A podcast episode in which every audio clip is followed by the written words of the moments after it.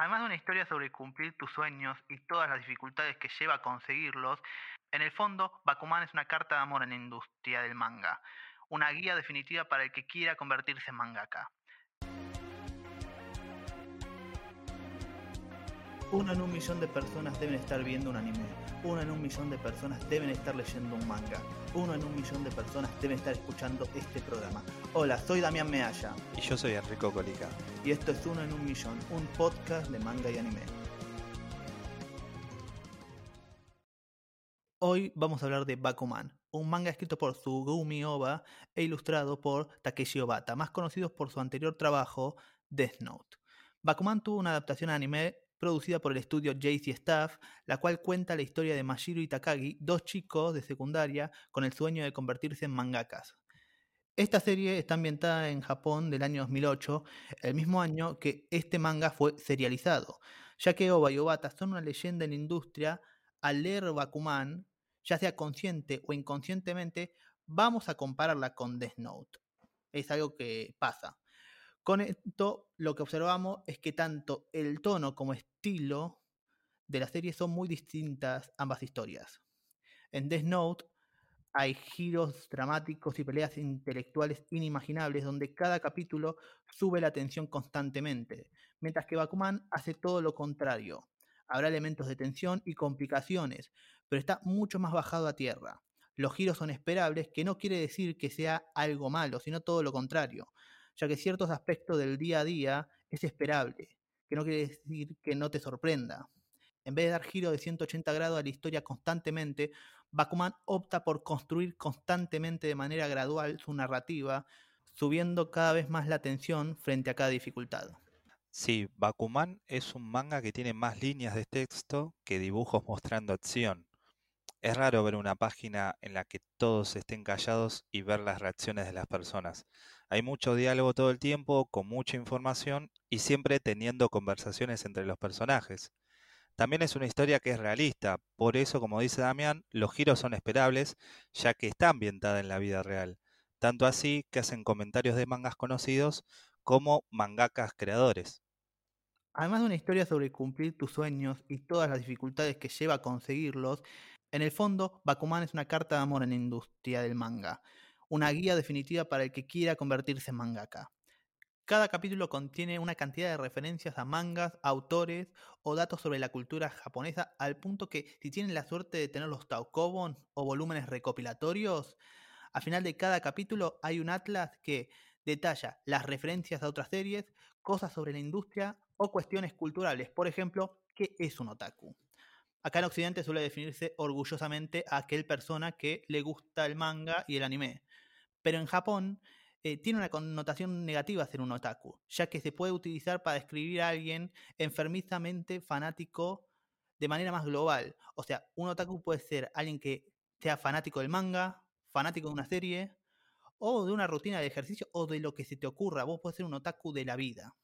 Sí, como dijimos, la historia de Bakuman se centra en nuestros protagonistas Mashiro y Takagi, dos chicos que se conocen en su aula de secundaria y deciden seguir sus sueños de ser mangakas profesionales. Acá es cuando la serie nos habla de dos cosas muy importantes en la vida de un japonés. La primera nos muestra que muchos chicos, por lo menos en la época donde está ilustrada, no tienen un sueño en sí. Solo estudian y trabajan para tener un sueldo en el que puedan vivir y no les falte nada. Estos son guiados por sus padres que les dicen qué estudiar y qué trabajar, siendo que la mayoría están presionados y quieren seguir por otro camino, pero no tienen el valor para enfrentar a sus propios padres. Y la segunda es lo difícil que es llegar a ser un mangaka profesional y poder vivir de eso. Hay que tener mucha creatividad y habilidad, tanto para el trazado como para la historia, para crear algo interesante que le pueda llamar la atención a la editorial y así poder ser contratados además de que demanda mucho tiempo y no es algo que se tiene que tomar a la ligera. Como dice Mashiro en una de sus líneas, para conseguir una serialización depende de la confianza de uno, el trabajo duro y tener suerte. Después de eso, depende de la fortaleza física, mental y agallas.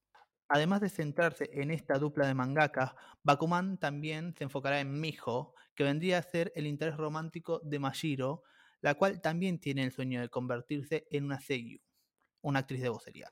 y tanto Mashiro como Miho prometen casarse en el momento en el que ambos cumplan sus sueños. Ella trabajando de actriz de voz de la adaptación al anime de un manga escrito por Mashiro y Takagi, pero hasta entonces no van a verse. En el inicio de la serie, esta historia de amor es el motor inicial que desarrolla todas las motivaciones de estos personajes, como también el objetivo final de la serie. Pero lo que me interesa del personaje de Mijo es que a veces vemos su trabajo y esos momentos nos muestran un poco lo crudo que es la industria, que quiere trabajar de actriz de voz y el agente le grita que si quiere llegar a ser popular, tiene que hacer una campaña de fotos en traje de baño para que se vuelva cada vez más popular.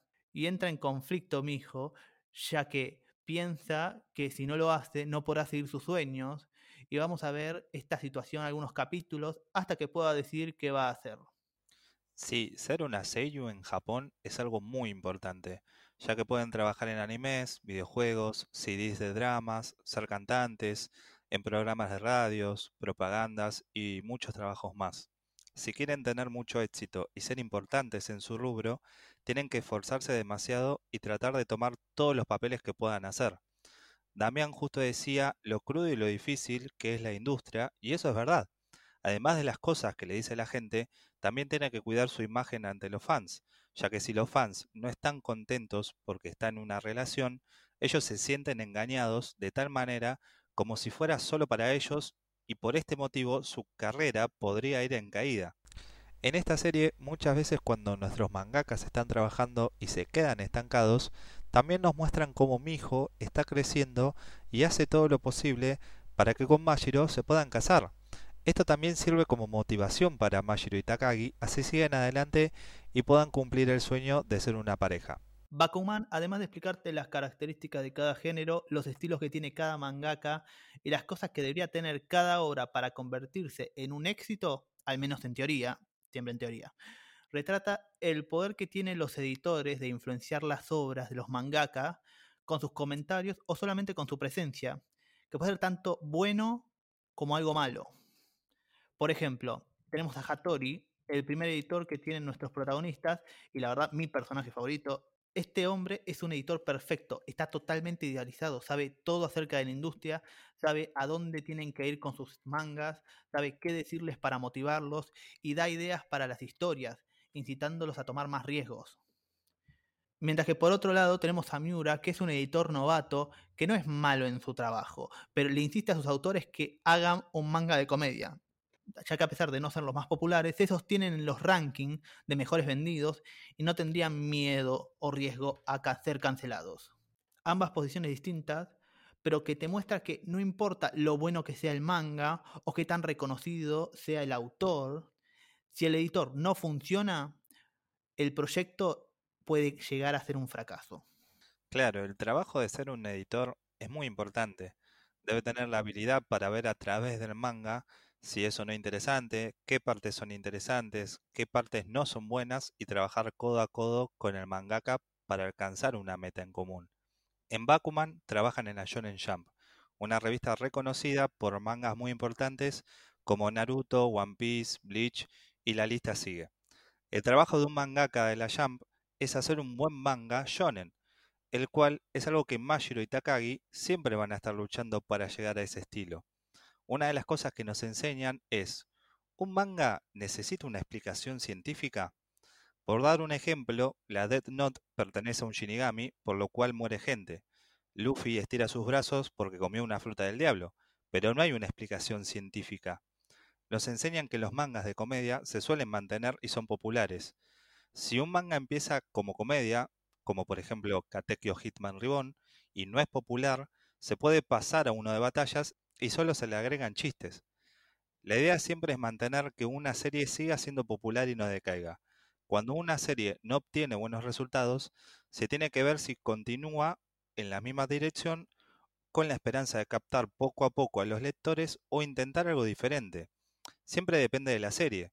Algunos cambios se pueden agregar y en otros no. Para algunas series es fácil agregar cosas nuevas, pero para otras puede afectar a la línea argumental. Todo este trabajo lo tienen que hacer los mangakas y sus editores. Ya dijimos que esta historia es una guía sobre qué se necesita para hacer un mangaka, Pero esto no se dice solo con palabras, sino que lo llevan a la práctica. Por ejemplo, una de las obras que escribe Majiri Takagi, que es PCP, que para mí es una de las mejores partes del manga, hablan de cómo poder mejorar esta historia y los recursos que podrían utilizar. Y ahí eh, Hattori les proponen que usen un humor serio. O sea, que utilicen escenas que son bastante serias, pero retratadas de tal manera que al espectador le cause risa. En el momento que esto ocurre alrededor de Takagi y Majiro, empiezan a haber situaciones que en sí no intentan ser graciosas, pero vistas desde afuera, son muy delirantes, y esto lo va a hacer con la mayoría de sus recursos. Cada vez que nos expliquen algo sobre cómo hacer un manga, Bakuman lo va a llevar a la práctica. Antes comentaba que el Bakuman tiene muchas líneas de texto, pero a su vez maneja muy bien la comedia. La comedia que utilizan, que puede aparecer en una misma página, es tanto con frases como con caras de los personajes o sus cuerpos. Algunas veces se dibuja con detalle las expresiones y otras solo se hacen dibujos simples para reírnos a carcajadas de las dos maneras. Uno de los personajes que más me hace reír es Hiramaru, mangaka que supuestamente tiene un talento que aparece uno cada tres años. Es el mejor personaje de comedia que tiene la serie, y su partener, el editor Yoshida, hacen una dupla excelente. Es una linda historia y su calidad nunca baja. Lo que tiene Bakuman que puede llegar a gustarle a cualquier persona es lo fácil que es identificarse con los personajes. Mashiro y Takagi viven trabajando por este sueño al punto que, a pesar de ser publicados, ellos se definen como apostadores, gente que apuesta a esto de que es crear un manga, ya que el mangaka es exitoso solamente cuando puede vivir de su obra. Y bajo esta premisa, toda persona que armó algún proyecto, tuvo un objetivo, algún emprendimiento, es un apostador, que maneja la filosofía de esta serie, que para tener éxito uno debe creérsela, esforzarse y tener suerte. Esta serie despierta cosas en la gente y le tenemos mucho aprecio porque nos dio además de la inspiración del nombre para este programa, ya que uno de los primeros one que escriben para un concurso de la Jan se llamó Uno en 100 millones, pero como Enrico dijo que era muy largo, lo bajamos a Uno en un millón, sino que al ver a Mashiro y a superándose creativamente de un modo constante, subiendo la vara para que sus rivales se motiven y tengan que mejorar sus historias, nos inspira a nosotros a seguir apostando cada vez más fuerte a toda idea, por más tonta que nos parezca. Gracias por escucharnos. Puedes seguirnos en Instagram como arroba 1 en guion bajo un millón, el lunes numeral. Eh, seguimos que subimos novedades y recomendaciones para acompañar cada capítulo. Si te gustó lo que escuchaste, compartilo. Somos Enrico Colica y Damián Mealla y esto fue Uno en un millón. Hasta la próxima.